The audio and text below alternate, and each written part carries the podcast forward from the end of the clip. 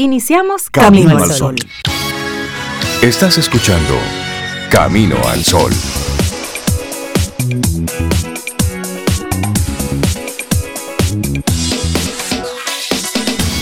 Buenos días, Cintia Ortiz, Obeida Ramírez y a todos nuestros amigos Camino al Sol oyentes. Buenos días. Hola Rey, buenos días, buenos días Cintia, Laurilla, nuestros amigos, ¿cómo están? Yo estoy bien, espero que ustedes también, pero quiero asegurarme, ¿cómo están? Asegurándose, asegurándose. Sí, Yo estoy bien también, gracias por preguntar, gracias. Buenos días para ti también, y para Laura, y para Rey, y para ti, Camino al Sol Oyente. Feliz viernes, feliz viernes. Qué, rico que es viernes.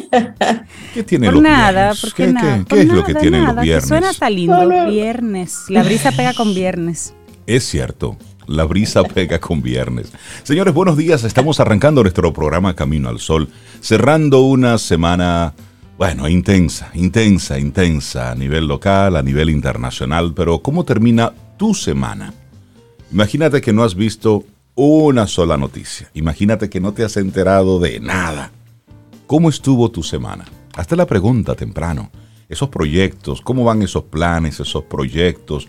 ¿Cómo, cómo sigue la vida? Pregúntate, es bueno hacerse esa pregunta de vez en cuando. Porque Y sobre todo, Rey, como tú dices, como tú dices, ¿cómo sigue la vida? ¿Cómo sigue tu vida? tú la Porque a tuya. veces uno dice, la vida, la vida va bien, pero ¿y la Ujú. tuya?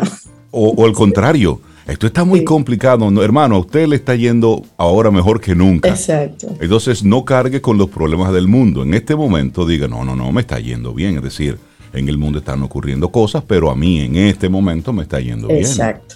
Porque, Es como, hasta como un tema de, de balance kármico en este mundo. claro, porque si tú no disfrutas cuando te está yendo bien, ¿eh? Es cierto. te vas a pasar toda la vida en, en lloro y en queja. No, si le está yendo bien, dígalo, me está yendo bien ahora. Ahora, si Y no le está yendo, y disfrúteselo. Si no le está yendo Claro. bien, pues mire, no me está yendo Tú bien. sabes que hay un tema relacionado con la culpa y el admitir que te está yendo bien. Porque cuando a ti te va muy bien y en tu entorno a las personas no les está yendo bien, hay un tema como de empatía que tú sientes que si tú rompes con esa, con esa línea, vamos a decir que todos están mal, pero yo estoy bien. Si tú rompes con eso, tú te sientes poco empático, te sientes diferente y al final, señores, todos queremos pertenecer y queremos ser empáticos. Entonces, a veces hasta decimos que no estamos tan bien solamente para estar igual que el grupo. Sí. Pero de repente esa Sí. mirada tuya de que no, mira, yo estoy bien porque hice esto, cambié esto, modifiqué aquello, hace que otros Claro. vean la perspectiva y digan, pero mira, realmente si yo hiciera tal vez esos ajustes, también puedo estar bien. Claro, es decir, tú desde, Exacto. desde tu bienestar puedes ser entonces ese elemento de esperanza, de inspiración, y le cambies entonces el tono a la conversación de ese grupo. Donde todo el mundo está viendo oscuridad, de repente tú estás viendo algo diferente. Pues no temas, ah, pues mira, realmente a mí este año me ha ido bien. ¿Por qué? Porque yo he hecho esto y esto y esto y esto. Me había preparado así, así, así. Bueno, he hecho algo diferente y el otro puede decir, wow, pero cierto. Porque si todos, ok, vamos a sacar todas las correas y vamos todos a darnos nuestra propia pela. No, hermano. Así es que, ¿cómo anda tu semana? Entonces ahí te invitamos a que conectes con el, con el tema propuesto desde tempranito. Ayúdate, Claro. ayúdate, no te hundas. Es decir, a veces, cuando las cosas van a un ritmo positivo para ti, como consecuencia de un esfuerzo, de un trabajo, de una planificación, a veces comienzas a, a hundirte, a dejarte de ayudar cuando le metes comentarios negativos, renegando de eso que te está ocurriendo. Si a usted le está yendo bien, dígalo, me está yendo bien. Si le está yendo mal, dígalo. Porque también esa es otra. A veces decimos, no, me está yendo bien. No, todo bien, todo bien. Cuando va por por dentro. dentro esa marcha. No, Sí, dígalo, sí, que, verdad. que el otro se entere que usted no está bien, porque solamente así o le pueden dar una mano, un Le consejo, dar una ayudadita por ahí. Entonces, Y de nuevo, hasta empatía contigo. Sí, es cierto, es cierto. Es- es Ser ahí. honestos, al final es eso, no hacer, no aparentar. Es lo que es y está como está. Exactamente. Bueno, y en ese está como está. Ustedes saben que nosotros estamos haciendo el programa desde nuestras casas. Sobe está en su casa, Cintia y yo estamos es. en la nuestra. Desde el año pasado estamos transmitiendo Camino al Sol de forma remota. Entonces, eh, no estamos yendo a la estación, a la emisora de forma, de manera regular. Entonces, eh, algunos amigos Camino al Sol oyentes, pues nos envían algunos detalles, algunos regalitos y nos lo dejan allá en la emisora, cosa que le agradecemos. Entonces, pasamos periódicamente por la emisora, por la cabina, a, a buscar algunas correspondencias, algunas informaciones y a veces se nos van quedando algunas cositas. Entonces, si usted, amigo, amiga, Camino al Sol oyente, quiere hacernos llegar algo, por supuesto nosotros siempre estamos prestos a recibirlos. Pues mire, escríbanos a nuestro correo hola arroba caminoalsol.do y ahí le damos las coordenadas de de dónde estamos, desde qué búnker estamos transmitiendo este programa, así de manera... Sí, ¿eh? estamos en modo búnker, sí, hace mucho tiempo. Cuidándonos. Mira, y entonces en esa misma línea vamos a, a darle las gracias, acuse de recibo a la obra que sobre la historia del derecho nos hacen llegar. Gustavo Adolfo Mejía Ricard, Historia del Derecho Dominicano. Su estratificación y fuentes históricas. La Sociedad Dominicana de Bibliófilos presentó una nueva edición del libro Historia del Derecho Dominicano de su colección de cultura dominicana escrita por el destacado intelectual, luchador antitrujillista y patriota, doctor Gustavo Mejía Ricard. Eh, el presidente de la entidad, Denis Simó, explicó que con este libro sobre la historia del derecho, las generaciones del presente y del porvenir podrán disponer de una fuente bibliográfica importante que se ha convertido en un clásico para el estudio de esta materia. Así es que nosotros de verdad que recibimos eh, este, esta obra, este ejemplar. De verdad que muchísimas gracias por pensar en Camino al Sol para hacernos llegar esta edición del libro de Historia del Derecho Dominicano, de su colección de cultura dominicana. Muchísimas gracias por ello. También hacemos eh, acuse de recibo. Nuestros amigos del laboratorio Patria Rivas están, eh, en, están de cumpleaños, están de aniversario. Entonces nos enviaron unos, unos, unos, cakes, unos, cakes muy ricos, por cierto. Así es que muchísimas gracias por ello. Muchísimas gracias y nosotros celebramos con nuestros amigos del Laboratorio Patria Rivas. Pero también nos, nos siguen enviando cosas. ¿Qué más nos enviaron? Eh, bueno. De laboratorios eh, Mamey, Mamey eh, Pharma, sí. Mamey. Nos enviaron también ahí una canasta con unos medicamentos, ellos que están apoyando el talento nacional a propósito de la edición de The Voice Dominicana. Muchísimas gracias. También hacemos acuse de recibo de todo esto. Entonces, miren, eh, ¿por qué soy yo el que estoy dando todos estos anuncios? Es que simplemente que están en mi escritorio. Pero Sobe y Cintia, pues, todos, sí, claro. Todo llegó para acá, todo llegó aquí. es solamente coyuntural y llegó bien. Llegó bien, hacemos acuse de recibo. Entonces, así arrancamos nuestro programa, Cintia Sobe, ¿les parece? Laboratorio Patria Rivas presenta En Camino al Sol, la reflexión del día.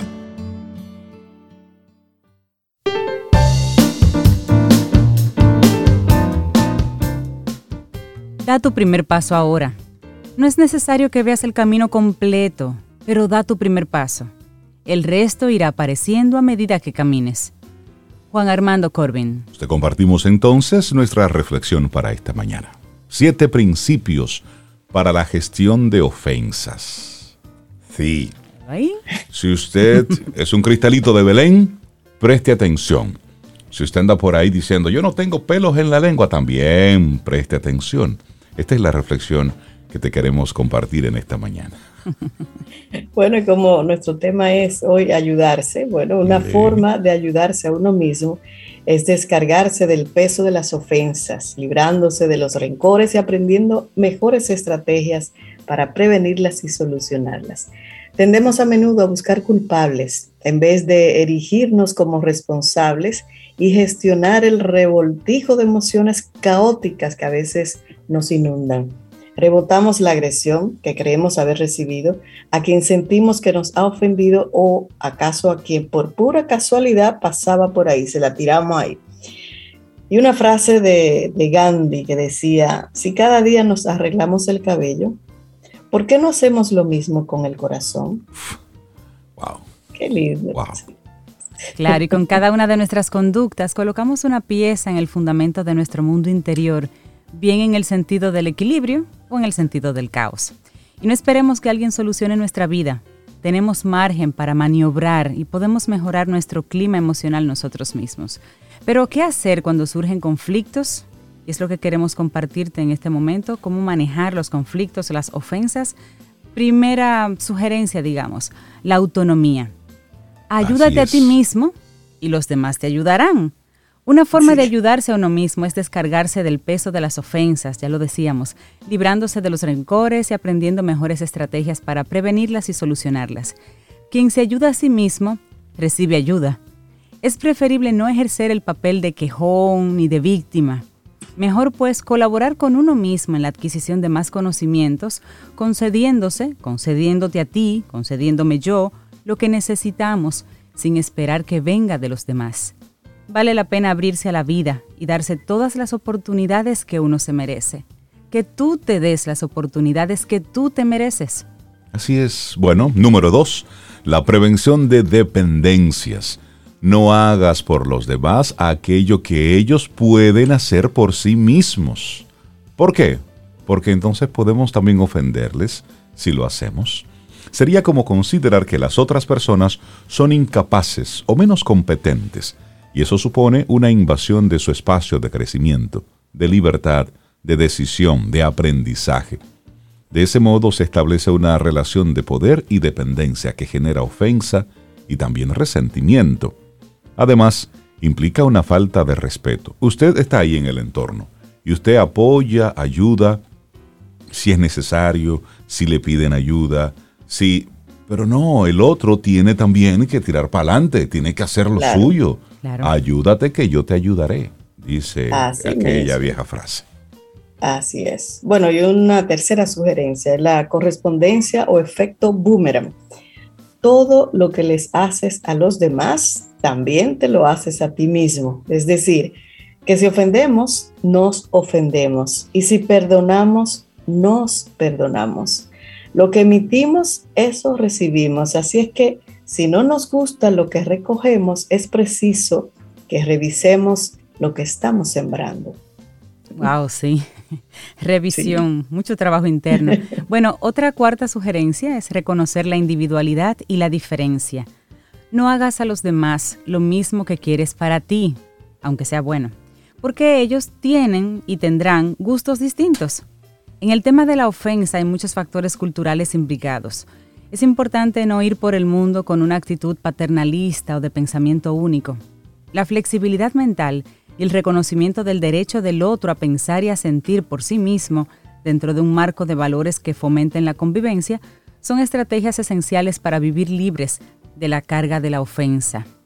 Porque en buena lid y con buena intención podemos también ofender cuando yo quiero que tú tengas o hagas o consumas o adquieras un hábito o algo que yo entiendo que es bueno para mí. Sí, pero es bueno para mí, pero no necesariamente para ti. O lo valoras igual. Tener esa individualidad, reconocer la individualidad y la diferencia. Bueno, y aquí hay otro. Me gusta el, este concepto, la moralidad natural. No hagas a los demás aquellos, aquello que no quieres que te hagan a ti. Eso lo hemos escuchado tantas veces, pero te hacemos una pregunta. ¿Alguien no desea recibir agresiones, críticas, insultos, humillaciones u ofensas? Bueno, pues el primer paso es no hacerlo tú mismo. No queremos que se nos ignore o se nos aísles ni ser objeto de burlas por nuestro modo de obrar o de ser. Bueno, pues no lo hagas tampoco. Es uno de los grandes principios comunes a todas las civilizaciones y a todas las culturas. Quizás no nos pongamos de acuerdo en lo que es deseable, pero pocas personas disienten acerca de lo que consideran indeseable. Es decir, y te lo voy a repetir, no hagas a los demás aquello que no quieres que te hagan a ti. Así, es. Bueno, y aquí viene una próxima sugerencia, autoaplicación previa. No puedes hacer ni dar a los demás aquello que no te das a ti mismo, aunque hay quien piense que eso es posible. A veces intentamos cuidar al prójimo sin cuidar de nosotros mismos, dar paz sin tener sosiego interior. Recomendamos a los niños que se perdonen, pero vivimos peleando entre nosotros los adultos. En modo rencor. total, todo el tiempo. Y, y de cosas de años, a veces ancestrales, ese, ese rencor y no salimos de ahí. En esos casos tenemos un problema de coherencia personal. Esa división interna genera un sufrimiento que repercute en la conducta. Conviene empezar por uno mismo. Solo a partir de ahí es posible educar e influir positivamente en los demás. Quizás se podría añadir a la oración del Padre Nuestro algo como, así como nosotros nos perdonamos a nosotros mismos y a nuestros ofensores. Esa última línea, perdonarnos a nosotros mismos y a las personas que nos ofenden. Y una sugerencia adicional, limpieza relacional. Tenemos el deber de hacer limpieza de las relaciones ficticias, insanas y relaciones que frenan nuestro crecimiento personal. Somos responsables de nuestras relaciones y si estas son agresivas e irrespetuosas, si dañan nuestra autoestima o ahogan nuestra posibilidad de ser y de crecer, es preferible desprenderse de ellas con amor desde el amor, pero soltar, porque si convivimos con alguien que ha elegido ser, por ejemplo, ofensor, una persona que vive ofendiendo a todos, incluyéndote a ti, acabarás contaminándote, contaminándonos emocionalmente y contagiándonos además con esa conducta, porque la vamos aprendiendo y la vamos adoptando. Así que siete principios para la gestión de ofensas, escrito por Jaume Soler, y esa ha sido nuestra reflexión hoy aquí en Camino al Sol. Laboratorio Patria Rivas presentó En Camino al Sol, la reflexión del día. Tomémonos un café. Disfrutemos nuestra mañana con Rey, Cintia, Soveida, en camino al sol.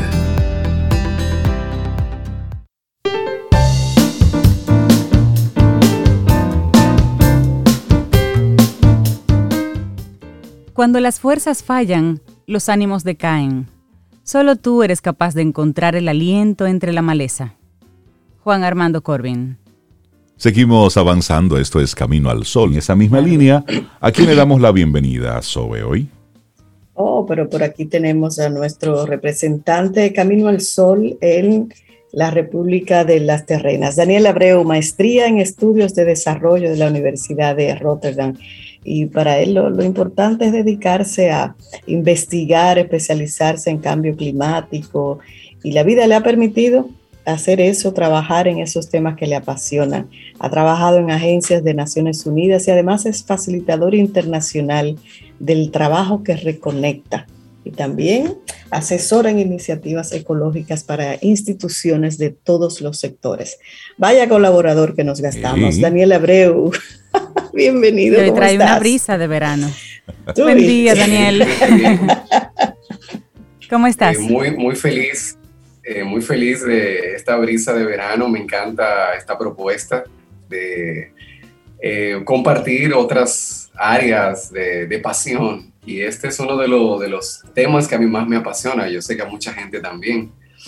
Y he sentido mucho compartir eh, algo muy conectado con, con la radio, que es la banda más reconocida de la historia, The Beatles que para mí hay una gran ironía con los Beatles, y es que aunque son la banda más reconocida de la historia, al mismo tiempo yo siento que son muy subestimados. Es como una gran contradicción, porque yo creo que las razones por las cuales la mayoría de personas los conocen no son las razones más interesantes de lo que yo siento que los Beatles representan. Y para mí los Beatles son un gran ejemplo, su historia, la forma como hacían las canciones, las cosas que hicieron las innovaciones que lograron son una gran inspiración que yo siento que podemos llevar incluso a implementar en nuestras vidas. Y eso es lo que yo quiero compartir un poquito hoy, de cómo los Beatles eh, pueden ser inspiración e incluso como, como que podemos hacer hasta,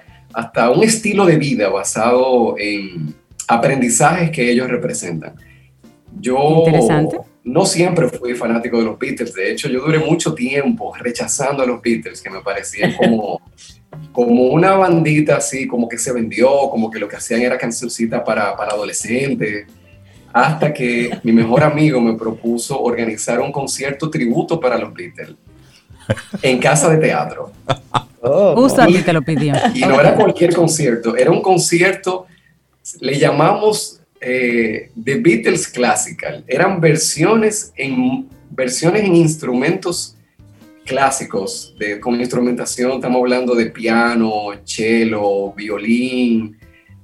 Y él me propone, mi, mi, mi mejor amigo estudiaba en ese momento guitarra clásica y eh, buscamos al gran guitarrista clásico cubano, radicado en República Dominicana, Rubén González. Eh, y eh, yo, como medio productor del concierto, me tuve que escuchar la discografía entera de los Beatles para ver de las 200 canciones cuál íbamos a seleccionar para hacer los arreglos clásicos. Y ahí fue que yo, para mi sorpresa, descubrí una gran cantidad de canciones impresionantes que no eran populares. Irónicamente, viniendo de la banda más popular, no eran canciones populares, pero a mí me, me, me transformaron.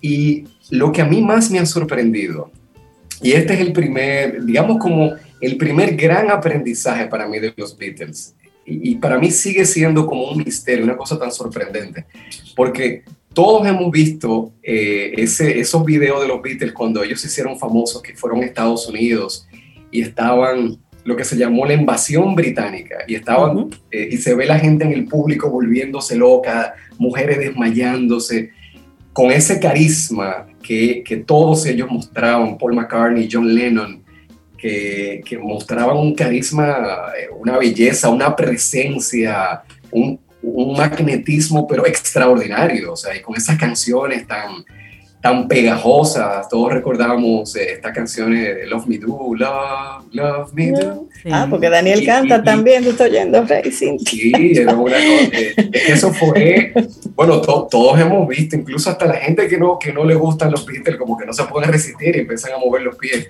será como, como el merengue de, que, que, llegó a Estados Unidos, como que tú no te puedes resistir a, a eso. Señores, lo grande fue que un año antes de, de, que los Beatles estallaran en el mundo, nadie quería saber de ellos. Ningún, ningún, ninguna compañía eh, de grabación de música, ni siquiera les permitía una audición. Nadie los recibía. La única empresa que, los, que se atrevió a recibirlos los rechazó inmediatamente. Y yo quisiera que escucháramos un audio de esa audición que, que por suerte ha quedado para la historia. Y tenemos la, la, la audición que fue para una empresa que era muy importante en aquellos tiempos que se, se llamaba DECA, los estudios DECA, y ellos los rechazaron. Y ustedes saben qué es lo grande. Yo que adoro y amo a los Beatles, yo los hubiera rechazado también. Eh, y, eso es grande, señores. vamos a escucharlo para que, para que era, era, un sonido totalmente diferente para esa época y entonces posiblemente no se llegó a entender. Vamos a ponerle 30 segundos. No, no, no, es que, es que no. Mire, aquí. está al aire, está al aire. Era, era, era un sonido regular, o sea, a ver, yo no sé, pero escúchelo y es como que están bien, suenan bien, pero no es nada especial. Ojo, ninguna de las canciones que lo hicieron famoso, ellos no la habían compuesto todavía. Ay, ay, ay, ay. pero claro, eso se le dice que no, pero de inmediato. Sí, verdad. es que un sonido. Pues mira, yo quizás no le haya dicho que no. A ver, la canción no es que está mal, es pegajosa, tiene su cosita, pero eso no son los Beatles que, que e, e, esa era como una canción regularcita para esos tiempos. Claro, es cierto. sí, porque tú tenías a, unos Rolling Stones que tenían ahí dándolo con todo. Esa barra alta. Sí, claro. Pero tú no estás escuchando como algo especial, ¿verdad? O sea, tú estás escuchando como algo bien, pero nada que se sale de lo que en ese momento se estaba haciendo. Había muchos, muchos otros grupos que estaban haciendo eso mismo y mucho mejor. Eh, John Lennon menos, medio desafinado ahí. Entonces, aquí lo que yo quiero compartir es cómo es posible que los talentos más grandes de la historia hayan pasado desapercibidos. Y para mí el aprendizaje es que el talento, el talento, señores, no es obvio. Lo que nosotros llamamos talento es algo, y, hay una frase de, un psicólogo argentino, eh, apellido Pierce, que dice, el talento es una decisión. El talento es una decisión. Y yo estoy completamente convencido que lo que, lo que hizo, lo, que hicieron los Beatles, los Beatles fue la convicción que ellos tenían de que ellos eran talentosos, porque nadie estaba viendo ese talento. Aparte de su manager, que fue la persona que, que creyó en ellos todo el tiempo, quien vino finalmente a, a firmar a, a, los Beatles fue George Martin, que no era ni siquiera un productor de música, él era un productor de comedias el que vino a olerse, pero aquí como hay algo, eh, detrás de, este sonido medio chabacanito y estos jóvenes como que no pintan gran cosa, señores. La, foto que se ve de, los, de esa audición de los Beatles, tuve unos muchachos que estaban perdidos en el espacio. Eh, Totalmente diferente para la época, de nuevo. Mira, como un resumen. como un resumen para. Pero como una especie de resumen para eso que tú estás diciendo, Daniel. Sería algo así como el mundo no estaba preparado para tanto sabor. para tanto o para ese sabor. Sí, mira, puede ser, puede ser. Eh, y yo creo que, em, que ellos mismos, al ellos estar convencidos de lo, de, lo que ellos eran, ellos insistieron tanto que en, y ahí voy quiero compartir más adelante, en que ellos generaron una dinámica de grupo que terminó definiéndolos a ellos, a cada uno de ellos, como, a descubrirse a sí mismos quiénes realmente ellos son. Y cuando los Beatles ya se hicieron súper famosos, aquí pasó algo que a mí me parece que es lo más hermoso que pasó eh, en la historia de, lo, de, de ellos, y es que ellos se convirtieron en la banda pop, pop rock más importante del mundo en tres meses. O sea, ellos hicieron eh, cosas a nivel comercial que todavía el día de hoy no se han superado, que fue las cinco canciones top de los charts de Inglaterra y Estados Unidos. Las cinco, la 1, 2, 3, 4 y 5 eran de ellos.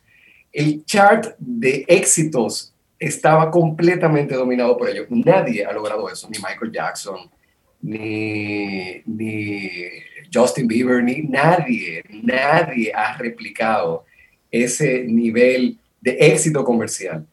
Y en medio de ese éxito comercial, que eran canciones ¿no? de amor, Love Me Do, I Wanna Hold Your Hand, o sea, eran cancioncitas como, como eso, la, cosa que pegan, ¿no? O sea, como esas canciones de amor. Y en medio de eso, ¿qué hicieron los Beatles? John Lennon estaba frustrado, irónicamente. Él no podía entender el estrés que él tenía con ese nivel de fama, con... Él se deprimió, eh, parece algo irónico, pero en ese, en ese, eh, en tanto éxito repentino, él literalmente dijo, el este fenómeno de los Beatles es una locura, yo no lo entiendo, yo no sé qué hacer, yo necesito ayuda.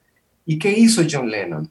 Yo voy a hacer una canción de mi vulnerabilidad. En vez de yo seguir escribiendo canciones de amor, yo me voy a mostrar vulnerable al mundo. ¿Y qué escribió? Help. Esa canción cambió, y ese álbum, que terminó siendo un álbum y una película, cambió el pop para siempre porque llegó a ser número uno a nivel comercial. Y era una canción que no hablaba de amor, que no hablaba, lo que hablaba era de la experiencia íntima y la canción lo que decía, por favor, ayúdenme, ayúdenme, yo necesito que alguien me ayude. Entonces, ese nivel de vulnerabilidad no, no, nunca, nunca se había mostrado ah, en, en, una canción comercial. Eso era algo totalmente radical y era un gran paso, un gran riesgo.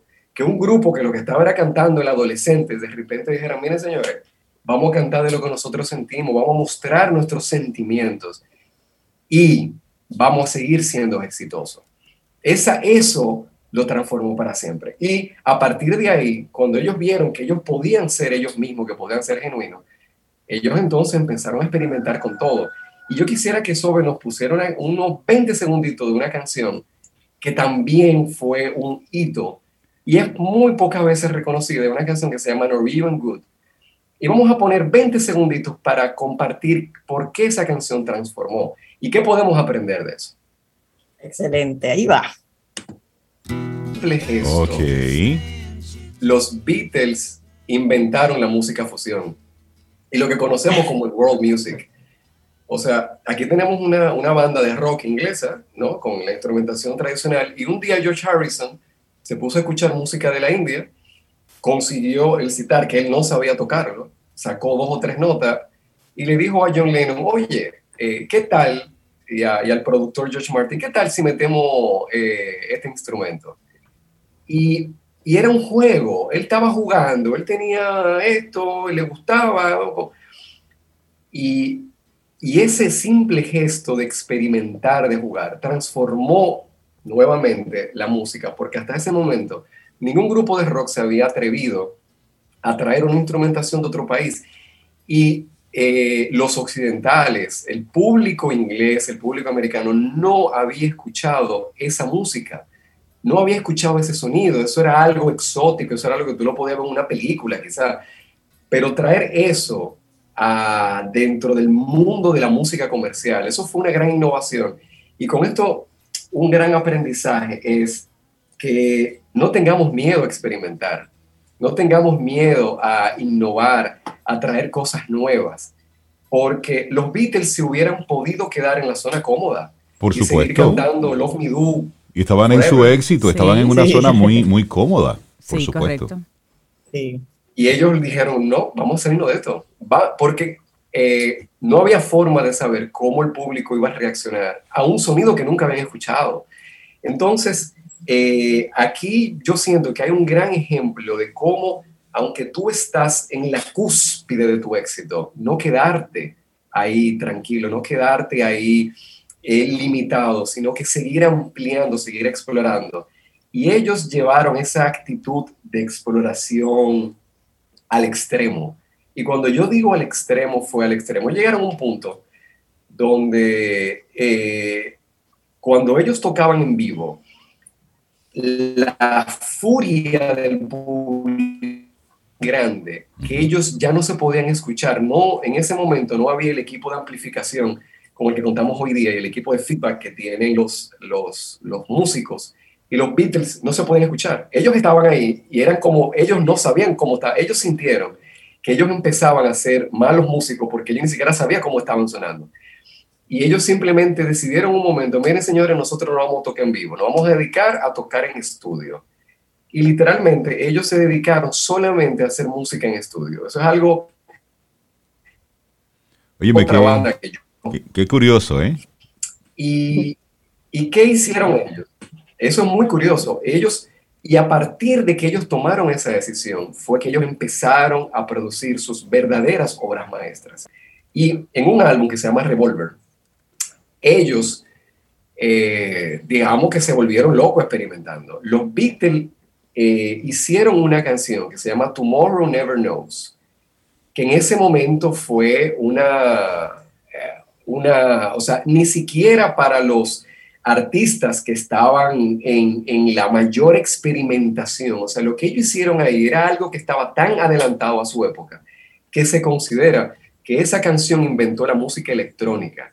Es decir, una canción que no está basada en instrumentos exactamente, sino en distorsiones, en, o sea, yo quisiera que escuchemos unos 20 segundos de esta canción para que nosotros entendamos cómo es posible que, la que el grupo pop, pop, o sea, un grupo, es como que de repente Justin Bieber mañana diga, señor, no, yo, eh, yo, yo decidí hacer lo que a mí me da la gana y yo no sé lo que ustedes van a entender con esto, así que vamos a ver, o sea, ustedes arréglensela porque yo me volví loco aquí. Señores, escuchen estos 20 segundos. Yo, yo quise elegir algunas piezas que yo sé que quienes no son fans de los Beatles jamás habrán escuchado esto. Entonces, escuchen esto y pregúntense, ¿es posible que el grupo pop, pop rock, eh, que lo que estaban era escuchando adolescentes produjeran esto. ¿Cómo es posible? Vamos a escuchar a ver qué fue lo que ¿Cómo se llama esa canción? musical que tenían los Beatles. ¿Cómo se llama esa? Tomorrow Never Knows. Tomorrow, never, knows. Ahí les va. Es que ustedes están escuchando es un loop. Ringo Starr grabó y luego lo pusieron como un loop, que en ese momento nadie había hecho eso. Eso es algo muy común, el hip hop ahora sea, se podría decir que fue el primer loop de hip hop de la historia. O sea, ahí tú tienes una batería que está haciendo lo mismo todo el tiempo. La música que están escuchando son instrumentos distorsionados que se ponen de atrás para adelante. Y la letra, señores, la letra que está cantando John Lennon es inspirada en el libro tibetano de los muertos, en un libro espiritual. Y John Lennon le dijo al ingeniero de sonido, yo quiero que tú te imagines que yo soy el Dalai Lama que le estoy cantando a todos los monjes encima de un monte. O sea, fíjense en qué, y la letra de la canción, que es loquísima, pero la letra lo que está diciendo es, siéntate, relájate, apaga tu mente, déjate llevar por el flujo de la corriente que lleva al océano de la vida. Él está literalmente reproduciendo frases de lo que sería la Biblia de los tibetanos. Entonces, y combinando eso con la, con la música más experimental que se haya hecho hasta ese momento. Entonces, aquí es donde yo, cuando yo escuché esa canción, cuando le contaba hace un rato que estábamos produciendo eh, produciendo este concierto para Casa de Teatro, cuando yo me topé con esa canción, yo, yo, quedé, yo, yo quedé confundido. Yo quedé... Y estamos hablando del mismo grupo de Love Me Do. el mismo En menos de cosas, ¿cómo tú brincas de Love Me Do a esto? Yo, bueno, ahí fue que yo entendí, no, no, no, eh, eh, esto es otra cosa. Y ahí fue que yo decidí escuchar una discografía completa. No, no, no, a esta gente yo me la tengo que escuchar entera. Y interesante, así como ellos se inspiraban en libros espirituales, ellos se inspiraban en cualquier cosa. Y esto es el otro gran aprendizaje que yo quiero compartir de los Beatles, que tú te puedes, tú puedes integrar a tu vida. Eh, no hay que ser original. O sea, lo, de la originalidad eh, es algo que tú puedes inspirarte y subirte en los hombros de los gigantes. O sea, ya nosotros tenemos tanta riqueza eh, en cualquier área que te apasione, que tú puedes crear y unir tu talento y, crear algo nuevo, subiéndote a los hombros de las gigantes y los gigantes que han habido detrás de ti. Y una canción que a mí me parece una de las composiciones más hermosas de los Beatles y la más potente, es una canción que se llama Because. Bueno, la armonía y la melodía de esa canción está completamente basada en una pieza famosísima de Beethoven. Yo quiero que eh, Sobe nos permite escuchar unos 20 segunditos, una canción que, que todos hemos escuchado porque es una de las, de las obras más conocidas de Beethoven, que es la, la, sonata de la luna, de, la, de, la, noche de luna llena de, de Beethoven, Moonlight Sonata de Beethoven, y los Beatles cogieron una canción que todo el mundo escuchaba porque es una de las piezas más conocidas de la música clásica y ellos la transformaron y la hicieron suya. Eh, entonces vamos a escuchar lo que hizo Beethoven y lo que hicieron los Beatles con esa pieza de Beethoven.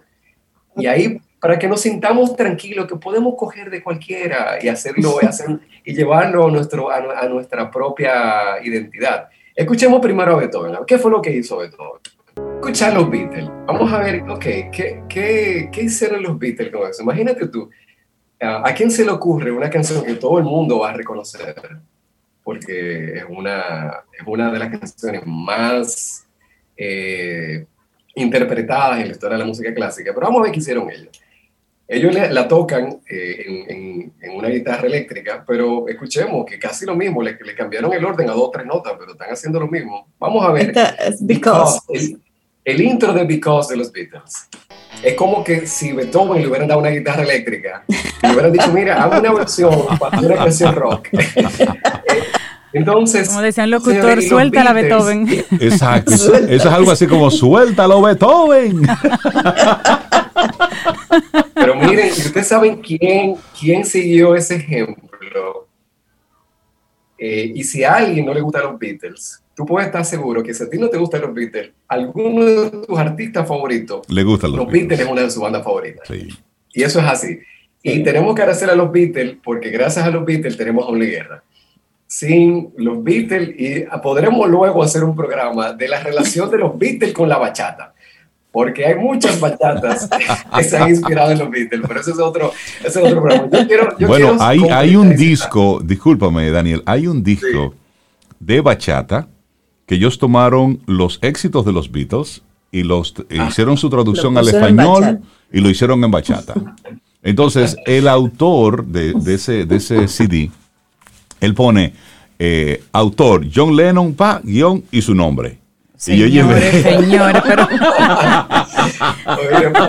Eso se llama curación de contenido. bueno, no, adaptación al método. Vamos a hacer, vamos a hacer algún, algún día, a mí me encantaría hacer ese programa. Y también en Cuba hicieron un, disco de, de, de música cubana con los Beatles que le llaman, le llaman Here Comes el Son. Here Comes el Son. Entonces, es fabuloso. Yo quiero cerrar ya, porque miren, yo podría durar, pasarme un día entero y yo sé que... Se nota que te apasiona el tema. Sí, tu pasión, Daniel. Tenemos, a Melissa aquí casi entrando. yo sé, bueno, yo sé que esto también va muy cerca de Melissa, porque eh, aprovechando, porque aquí me uno mucho con los temas que Melissa comparte, y es que los Beatles integraron mucho, mucha música clásica. Los Beatles fue la banda que um, cruzó, unió puentes. Los Beatles demostraron que, y aquí les puse un pequeñito ejemplo con, con Beethoven, pero no eso no se limitó ahí. A nivel de arreglos musicales, una canción que todo el mundo ha escuchado, Yesterday, la canción más eh, que se ha hecho más covers en la historia del mundo, a uno se le puede pasar desapercibido que, señores, Yesterday no tiene ninguna eh, instrumentación rock, Yesterday es una guitarra acústica con un cuarteto de cuerdas clásico. Eh, a uno como que, se, como que pasa desapercibido, pero cuando tú escuchas Yesterday, tú te das cuenta, pero es que eso no es rock. Eh, y eso, nadie había hecho eso en ese momento, de, de, coger una instrumentación completamente clásica para una música pop. Eh, eso, es, eso fue una gran innovación. Y quiero completar de cómo ellos transformaban. Y, para, mí, para mí este es como el gran mensaje de ellos.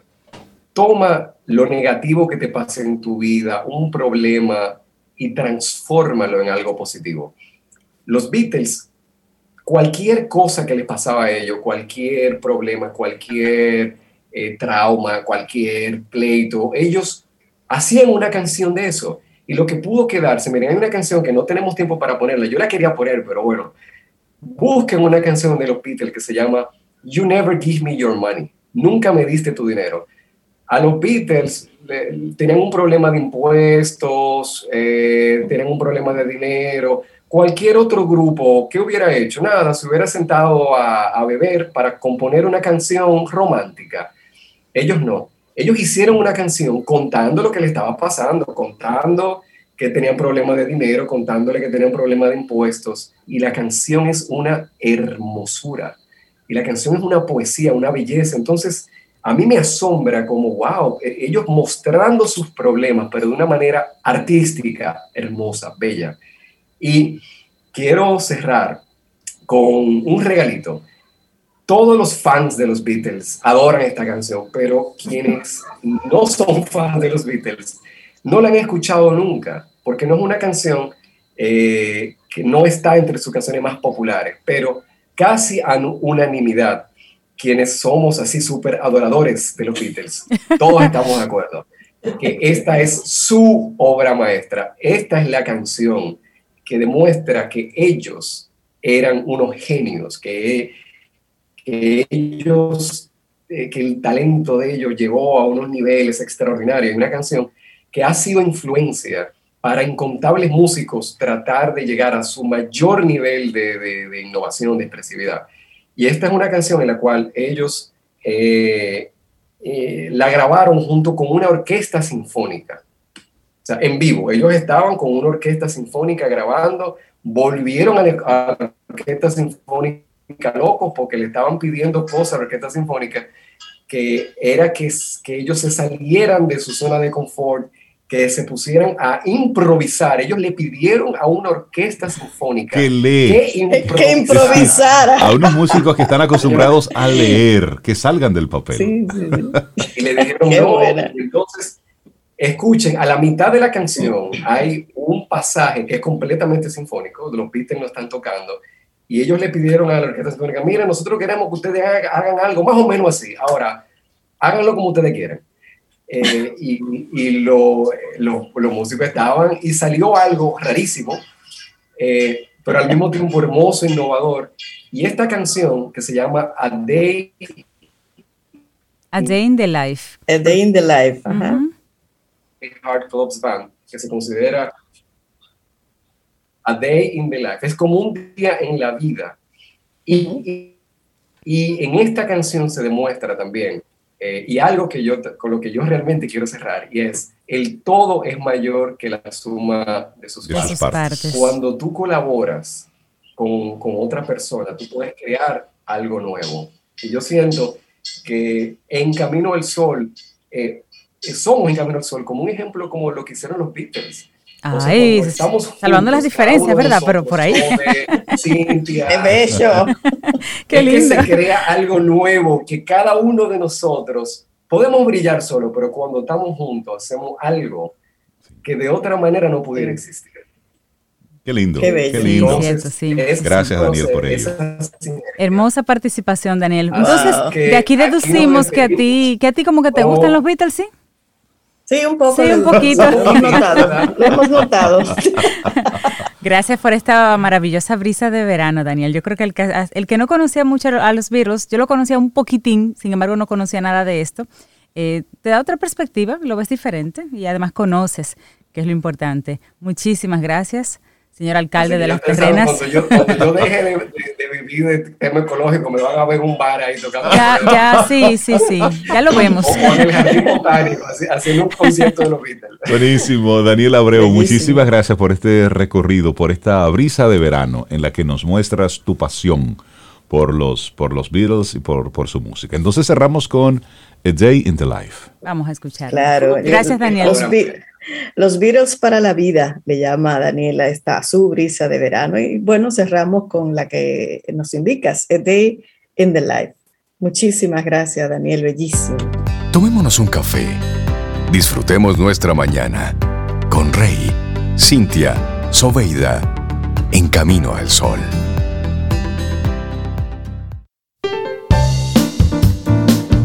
Cintia, ¿qué nos tienes para hoy? Camino al sol. Pues les recuerdo que si no lo sabían, el proceso de aprendizaje de ser humano es algo que debe tener lugar toda la vida, toda la vida. Constantemente estamos aprendiendo y el aprendizaje nos proporciona un crecimiento intelectual, cultural y resulta fundamental para crecer como personas.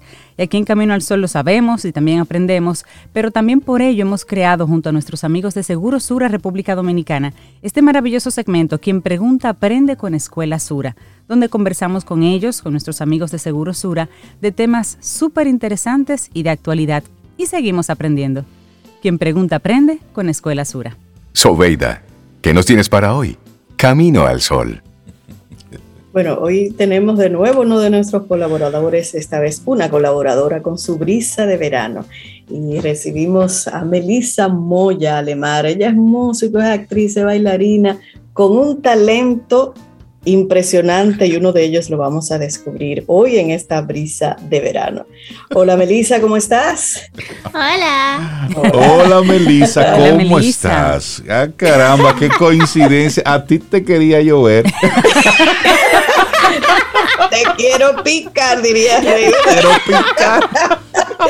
Bueno, hoy Melissa nos trae en su brisa de verano otro de sus, otro de sus talentos. Eh, nos gustaría que sea ella misma la que nos cuente. Aparte de, todo eso que, que decía Sobeida, ah, Sobe, te faltó decir que, eh, que Melissa hace unos brownies que son espectaculares. Además, sí. Ah, es que ese, talento no lo conozco. Con cajitas personalizadas que son, son una delicia, esos brownies que hace Melissa. Pero aparte, son exclusivos de temporada. Ah, también son de temporada. Sí, exclusivo de temporada. Cualquier cosa, arroba Meli Brownies en Instagram. Ahí está.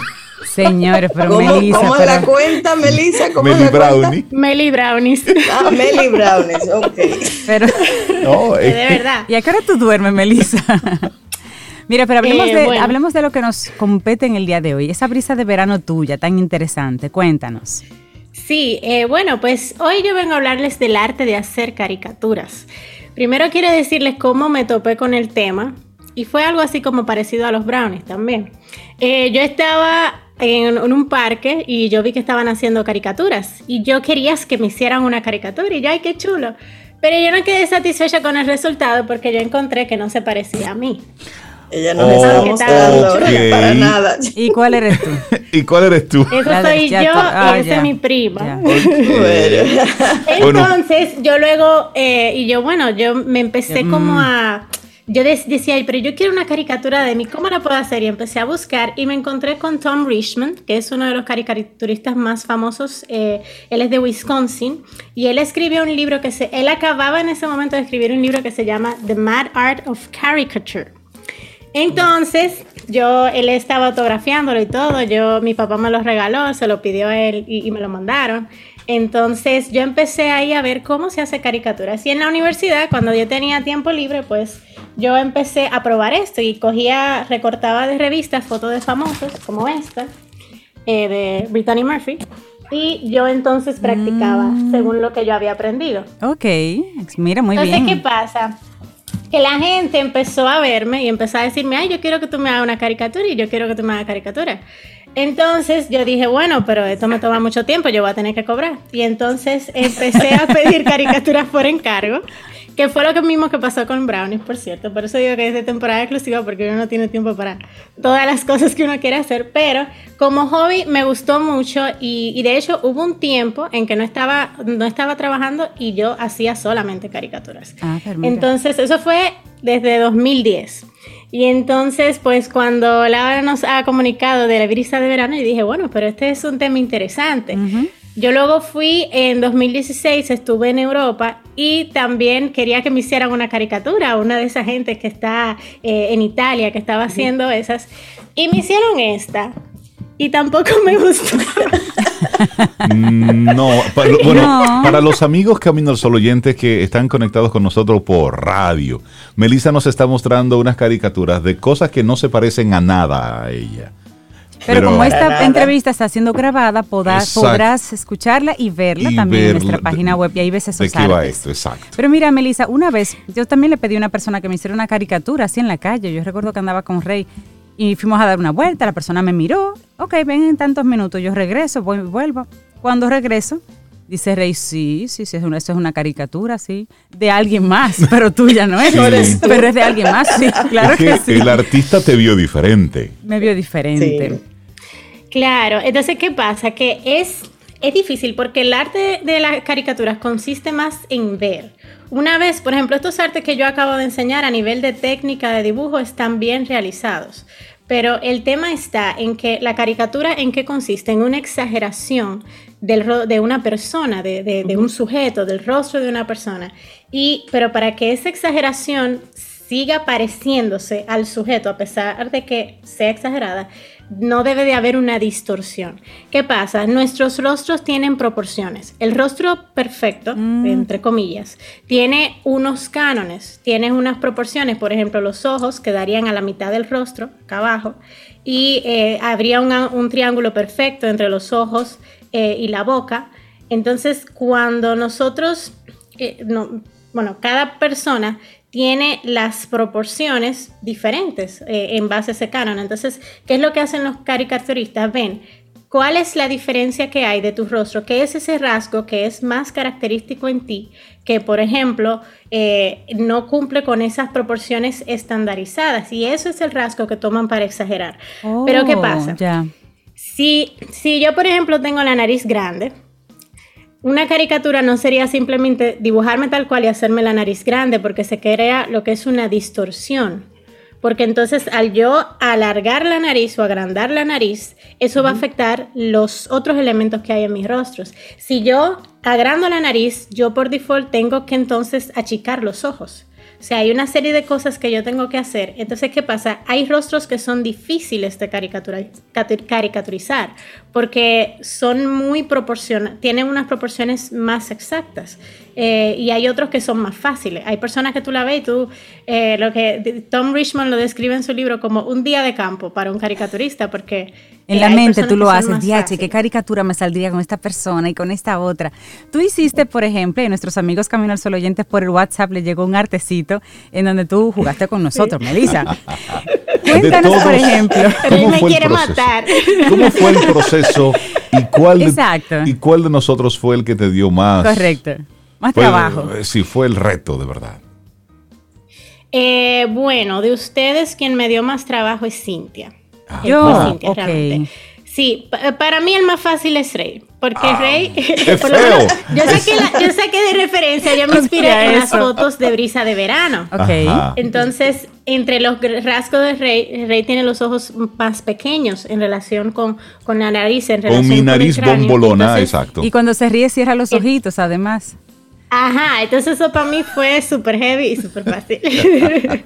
Eh, pero luego, por ejemplo, entonces Sobeida, que Sobeida tiene un- una, una, la forma de la cara de Sobeida es más, es un poco más redonda, es un poco más peculiar y tiene los ojos grandes, entonces eso me permitió en la nariz como acercarla un poco más a los ojos, agrandar esta parte de la, de la, mandu- de la mandíbula y anchar un poquito más el rostro. Y pa- para mí fue eh, más fácil en ese sentido, pero en el caso de Cintia, Cintia tiene un perfil un poco más estandarizado, aunque ella tiene, lo- o sea, los, la separación de los ojos, yo la exageré un poco más, pero al, al abrirla precisamente, entonces lo de abajo es como que se estrecha.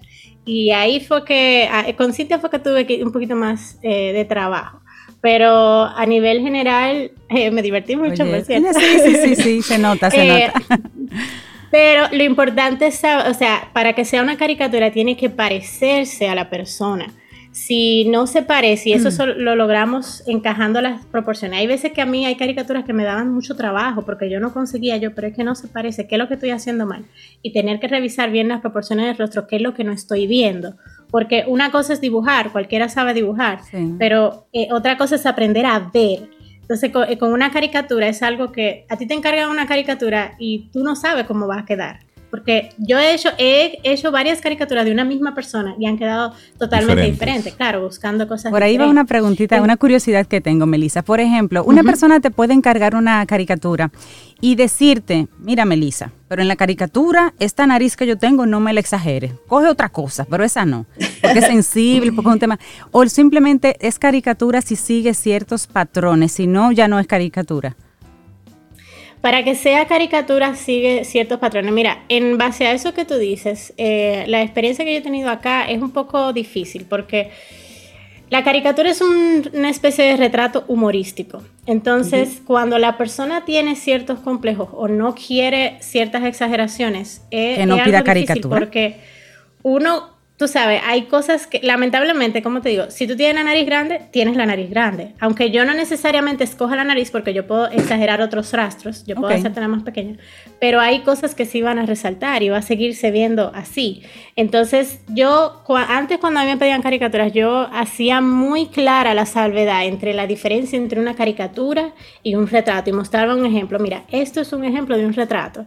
Un retrato es un dibujo fiel de la persona. Exacto. Tú- tú tal cual, las proporciones tal cual, eso es un retrato. Pero una caricatura es un dibujo que es exagerado, pero se tiene que parecer y tiene también que comunicar algo. O sea, son una serie de elementos que entran para que sea una caricatura que no podemos al azar simplemente jugar con, la, con, con lo que tienes en el rostro, porque entonces altera el parecido.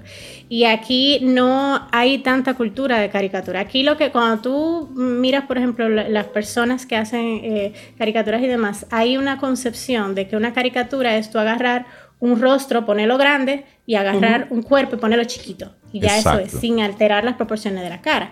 Y se puede ver bonito, o sea, no, no lo discuto, pero ya como concepto de caricatura no, no entra realmente. Tiene que haber una exageración para que lo sea. Tú sabes que no- Entonces- nosotros, nosotros en Camino al Sol tenemos eh, desde hace un tiempecito, eh, y ahora que lo, lo pienso, eh, tenemos varios regalos que nos han hecho diferentes Sí. amigos Camino al Sol oyentes de caricaturas nuestras. Y, y es interesante cómo cada uno de ellos nos ve de una forma diferente. Nos, nos destaca de una manera muy, muy particular. Y, y es interesante ese, ese ojo artístico, ese, ese ojo que va destacando, que lo que para uno pudiera ser un elemento a destacar, eh, el otro simplemente lo pasa por alto y destaca entonces otro, otro elemento, como tú muy bien dices, es decir, eso tiene un, tiene un patrón, tiene un ritmo, pero me llama la atención, eh, tú que estás muy conectada con, con la música, con los sonidos, que de repente estés conectada con, con este arte silencioso de la, de la caricatura. Es decir, ¿qué tú sientes en el momento en, en el que estás creando imagen? Que estás eh, partiendo de una fotografía o de una persona que está ahí en vivo contigo? Bueno, depende de los fines de ese arte. Yo siento emoción sobre todo si es para un regalo, si es para alguien que, que, quiero o si es para alguien que quiero, eh, que quiero hacer algo divertido. Yo, por ejemplo, eh, en, trabajos que yo tenía anteriormente, habían pizarras y yo hacía como paquitos en las pizarras y, y hacía de que episodio de lo que pasaba con nosotros en el día y se parecían.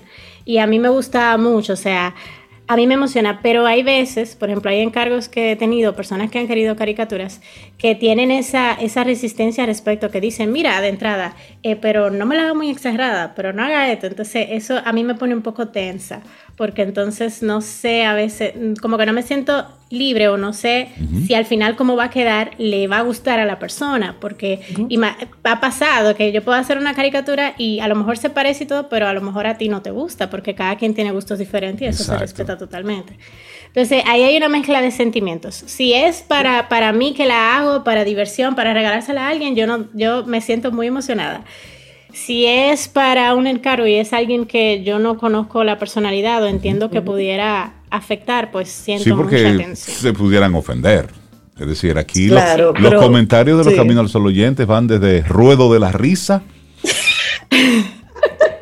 por, comenzar a mencionarles algunos ahí. Ay, Dios mío, aquí está Cintia compartiendo. ¿Sabe que hace varios años, en el 2000. Hay que poner orden, Rey. Hoy. Ay, Dios mío. No suelte a Cintia. no, yo vi que ya se paró y comenzó a tirar fotos de caricaturas que nos han hecho nosotros una, una foto de en el 2004 cuando yo... ok, vamos a dejarlo hasta ahí. Vamos a compartirla luego, pero... Pero Melissa, me llama mucho la atención. Tú conectada con, con el dibujo, con ese arte de, de tu poder eh, transmitir a través de, de, un dibujo. Y cuando te preguntaba sobre lo que tú sentías, es que cada arte tiene su... como que cumple un, un cometido en un momento específico. Tú recibiste, así es, de hecho. Ajá. Entonces tú recibiste así como ese apoyo de tu papá que mira, ok, tú quieres esto, pues mira, aquí ten esta información, comienza a, escudriñar, pero cómo luego ya tú te sueltas y comienzas a investigar por ti misma, a experimentar sin patrones, sin, sin ningún tipo de regla. Bueno, o sea, yo empecé yo diría que yo empecé a decir desde el principio. O sea, yo desde que vi eso, yo dije, ¿cómo hago caricatura? Y me puse a buscar material en internet.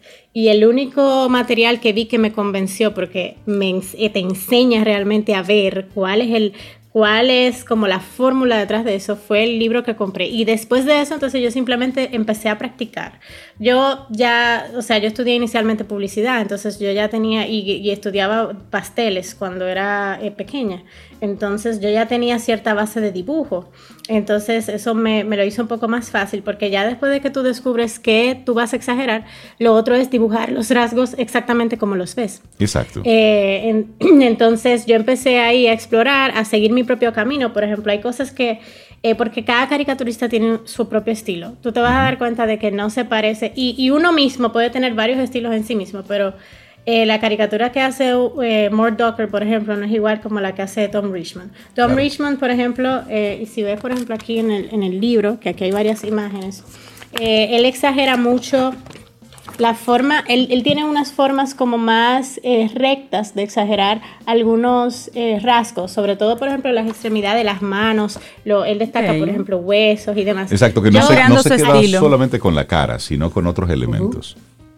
Sí, eh, a mí, por ejemplo, yo sí, en ese sentido soy un poco más minimalista. O sea, en el rostro, a mí me gusta, sobre todo, eh, después de que lo tengo, mi, diversión es más colorear, colorear, colorear, colorear. Eh, pero en el cuerpo, a mí me gustan más los cuerpos como muñequitos, que sean súper, súper simples. Que aunque dependiendo del trabajo que esté haciendo, pues sí, ya yo exagero un poquito más. Yo tengo aquí, por ejemplo. Buenísimo unas... Mel, ese tema yo creo que eh, vamos a tener que traerlo eh, en otro momento también compartido, como, como la parte 2. sí, porque estamos aprendiendo muchísimo. de las caricaturas. Y tú sabes que me gusta de, de, Melissa, que me encanta, que todo lo que ella ha hecho y que ha compartido aquí no es al azar ni es improvisado. Ella se dedica a estudiarlo. Ya lo aprendes. Para aprendérselo bien. Y eso, eso me, encanta muchísimo de ti, Melissa. Gracias por compartirnos esta, esta brisa de verano, Melissa Melissa, para contrataciones, alguien que quiera decir, mira, Melissa, pero yo no sabía, pero yo quiero una caricatura, cuéntanos, teléfono. Eh, yo tengo una cuenta de caricaturas solamente, un Instagram se llama así, Meli Caricaturas.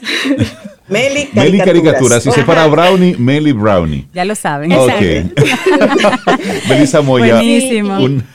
Y ahí pueden ver los artes, pero yo, o sea, los encargos los acepto esporádicamente porque esto sí, no te preocupes. Hacer un arte así te toma mucho tiempo. Y bueno, finalmente les dejo con este ejemplo que hice hace mucho de una persona tocando piano.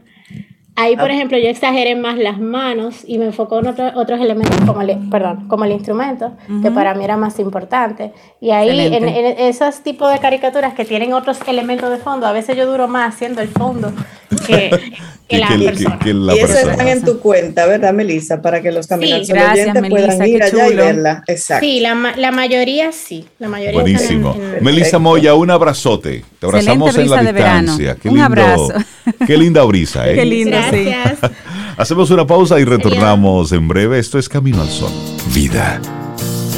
Música. Noticia. Entretenimiento. Camino al Sol.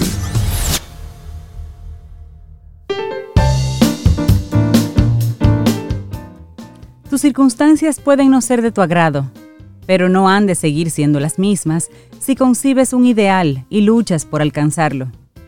James Allen. Vamos avanzando. Este es Camino al Sol. Conectamos a través de estación 97.7 FM y también caminoalsol.do. Y seguimos recibiendo a nuestros colaboradores que son demasiado especiales. Y tienen entonces unas combinaciones y en su brisa de verano, hoy vamos a recibir a Olga Fernández de O Wine Talks. Ella siempre viene a recomendarnos bebidas, vinos específicamente, a irnos profundizando en ese hermoso arte. Pero hoy viene entonces con una brisa que me sorprende. Olga, buenos días, ¿cómo estás? Buenos días, buenos días, ¿cómo están todos? Muy bien, ¿y tú, Olga, cómo estás? Súper, qué bueno, qué bueno. Ya para empezar el fin de semana, o sea que ya ya es momento de ir buscando los descorchadores. me gusta su estilo. Mira, a mano siempre. Mira, y cuéntanos de este, de este tema que nos traes hoy. ¿Dónde se une el yoga con el vino? Uf, muchísimo. Muchísimo. Ay, me llama la atención. ¿Tú te imaginas bebiendo vino, yoga? Yo me mareo. Tú me vas a explicar a ver cómo es que vamos a hacer eso. Voy a hacer equilibrio con la copa. Justamente de eso se trata, del equilibrio. Es el balance que puede proporcionar una y que un, o sea, que uno debe de tomar en conciencia para con la otra. E incluso fuera, en, muchos países de Europa y Norteamérica, hacen muchas prácticas en los mismos viñedos de escuelas de yoga y vino. Porque además de que el yoga, de sus un sinnúmero de beneficios que tiene, es de relajar y de estimular básicamente el espíritu.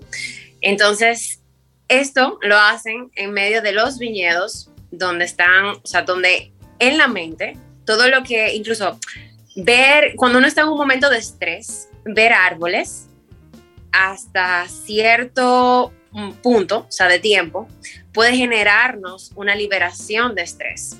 Eso es, o sea, hay muchos médicos que incluso lo, recomiendan. O sea, si en el trabajo uno tiene un momento de ansiedad muy fuerte, puede incluso apoyarse de esto, buscar en, en, cualquier buscador y ver un video de árboles y esto va relajando la mente. Entonces, muchos muchos eh, bodegueros han utilizado esta herramienta para proporcionar parte de su territorio estas prácticas de yoga, porque van de la mano, o sea, benefician la salud, tienen, o sea, reducen el estrés, ambos tienen propiedades eh, protectoras en el cuanto del, del, vino, o sea, sirven para relajar, en general bajan la presión, bajan la tensión. Entonces ahí es que llega, yo creo que el punto en el que estas dos eh, pueden hacer muy buen maridaje, siempre y cuando se lleve en armonía, en equilibrio, no, no en un estado de embriaguez. eh, que es lo que siempre eh, recordamos aquí, que todo es moderado, o sea, una copa de vino como mucho dos, dependiendo de, de si es chica o chico. Entonces, de alguna forma, el vino en este, en este caso tú lo combinas con el yoga como un llamado a que, primero, en ambos casos pensemos en equilibrio. Con uno logramos el equilibrio y que el otro debemos consumirlo en equilibrio, guardarlo en equilibrio, combinarlo en equilibrio. O sea, hay un equilibrio ahí, un balance, eh, como palabra clave del vino. Básicamente. Y es terapéutico. O sea, señores, ¿a quién no le relaja una copa de vino cuando llega de un día súper pesado del trabajo? Es realmente un relajante, siempre y cuando, siempre lo voy a repetir, sea con moderación. Lo mismo pasa con el yoga, además de que el yoga eh, tiene algo y es que mejora mucho nuestro sistema respiratorio. Y es algo que debemos de tomar muy en cuenta al momento que estamos aprendiendo también de vinos, porque ahí sí podemos empezar a notar todo lo que está en nuestro entorno y prestar atención también a todo lo que está en nuestro entorno y empezar a registrar también una memoria olfativa. O sea, que son dos, eh, o sea, dos temas que parecen totalmente opuestos porque tú dirás, bueno, esto es vino, esto es alcohol, y tú estás hablando de, otra, de otro tema que es de la salud y un deporte, pero no necesariamente. O sea, todo depende de la forma y la intensidad con la que estas dos se puedan unir pueden hacer muy, bien, muy buen match. Yo me imagino una sesión de yoga en medio de un viñedo, Sobe. Y después que termina así esa sesión, así toda maravillosa, premio final, entonces esa copita de vino. Es maravilloso. ¿Te imaginas? Sería eso maravilloso. Aquí yo lo practico y lo recomiendo. Esa es como mi rutina de los sábados. como cuéntanos. Vamos a ver, cuéntame. ¿Cómo tú empiezas tu sábado? ¿Cómo, ¿Cómo es ese proceso para mañana es sábado? Para ver si te imito. Bueno, pues mira, en el sábado, en los sábados normalmente lo ideal es si no puedes ir a, ir a un parque o si tienes algún patio en tu casa, sería lo ideal. Pero el, punto es estar en contacto con la naturaleza. Y luego de que haces tu práctica de yoga, que no tiene que ser tampoco de una hora, tampoco no se puede tampoco comparar con, con, con los practicantes o lo, o lo, que estás haciendo, eh, simplemente empezar a sentir como con ti misma, o sea, concentrarte en ti, haces tu práctica de 30 minutos como máximo y ya luego cuando vas a la casa para bañar todo eso, te relajas antes de bañarte con una copita de espumante. Ah. esa es mi, mi, rutina. Ahí es que me gusta. Ahí es que me gusta cómo me comparte. Mañana lo voy a hacer. Es, Olga, tu salud. Ahí va. Mañana yo lo haré. Tú verás que sí. Con un espumante, pero, pero una copa así, como que para, para conectar con eso, porque Tú sabes que una de las cosas que más me gusta de conversar contigo, Olga, es que tú siempre hablas de el consumo responsable. Porque en esa medida realmente es que tú puedes disfrutar de una, una bebida alcohólica, no es algo que alimente. No, tú lo haces para, para tú disfrutar de un momento, pero cuando esto se hace en exceso, bueno, pues ya sabemos que tiene efectos eh, nocivos para la salud y también para la parte social. Pero cuando tú consumes una copa de vino, una buena conversación, realmente esas son de las cosas que alimentan el alma. Ahí sí Totalmente. Totalmente. Incluso estas dos prácticas, tanto tú diste en el clavo. O sea, el yoga es un deporte o una práctica que te alimenta el alma. Exacto. Y el vino te puede estimular a enriquecer tus relaciones, en, ciertos, eh, en ciertas ocasiones. Y así mismo, como, o sea, dijiste el resumen perfecto. Y así mismo en moderación. Exacto. Y tú sabes también que yo hago, que pudiera ser una forma de meditación. Cuando me da así la inspiración, que me siento a escribir, invitada por unas amistades, tú escribo. A mí me encanta como hacer eh, todo un, un ritual. Todo tiene que estar limpio y arregladito prendo un incienso, me siento en la computadora, para mí es difícil como escribir a, mano. Trato de hacerlo, pero es más cómodo para mí en la computadora. Y una copita de vino tinto al lado. Eso me encanta, para mí esos son momentos mágicos. ¿Y de música, Sobe? Son placeres, son placeres de la vida. Normalmente cuando escribo no, no pongo música, yo pongo mm. música cuando, cuando no estoy haciendo ah, nada que implique mis pensamientos, la, la, la escucho me concentro en la música solamente y la escucho sin hacer más nada. Muy bien. Está, Nos llevamos muchos consejos. Un, un, último punto, un último punto que sí quería tocar, que también une mucho el vino y el yoga, es que, por ejemplo, hay variedad para todo y hay de todo para todos. También hay variedad. Así como hay, así hay como hay como distintos tipos de vinos, así hay también distintos tipos de yoga. O sea que no necesariamente quizás lo que debemos es de indagar un poquito más en esto y conocer estos estilos para ver cuál se puede parecer un poquito más a mí y a lo que a mí me gusta hacer. Qué bueno. Porque hay mucha gente que dice, bueno, que es que el yoga yo siento que es muy aburrido o es muy tranquilo. No necesariamente. Ah, hay sus tipos. Entonces, este también es otra eh, característica en común que tienen estos dos mundos. Que hay de todo para todos. La variedad, así es. Bueno, pues Olga Fernández en su brisa de verano nos une el yoga con el vino. De verdad que yo había pensado en combinaciones locas, pero nunca había pensado en esto. El yoga y el vino. De verdad que Olga. Cada vez aprende uno algo nuevo. sí. ha sido un muy buen día. van a ver qué, qué divertido empieza su sábado. Así. Intenten. Te cuento, en nuestro próximo encuentro te cuento. Perfecto. La gente que quiera seguir la conversación contigo, Olga, ¿dónde te conecta? Sí, pueden buscarme en Instagram. Ah, estoy como Olga Fernández o, o Wine Talks o de Olga, Wine de Vinos, Talks de conversaciones. Siempre lo, Buenísimo. explico. Olga Fernández. Olga, que tengas un excelente fin de semana. Un abrazo. y nosotros. Gracias, igual. Salud, Olga, salud. Un abrazo. Eso. Y así vamos nosotros llegando al final de Camino al Sol por esta semana. El próximo lunes y el universo sigue conspirando. Si usted quiere, si nosotros estamos aquí, tendremos un nuevo camino al sol. Y esperamos que hayas disfrutado del contenido del día de hoy. Recuerda nuestras vías para mantenernos en contacto. Hola arroba caminoalsol.do. Visita nuestra web y amplía más de nuestro contenido. Caminoalsol.do. Hasta, una, próxima, edición. Y pásala bien.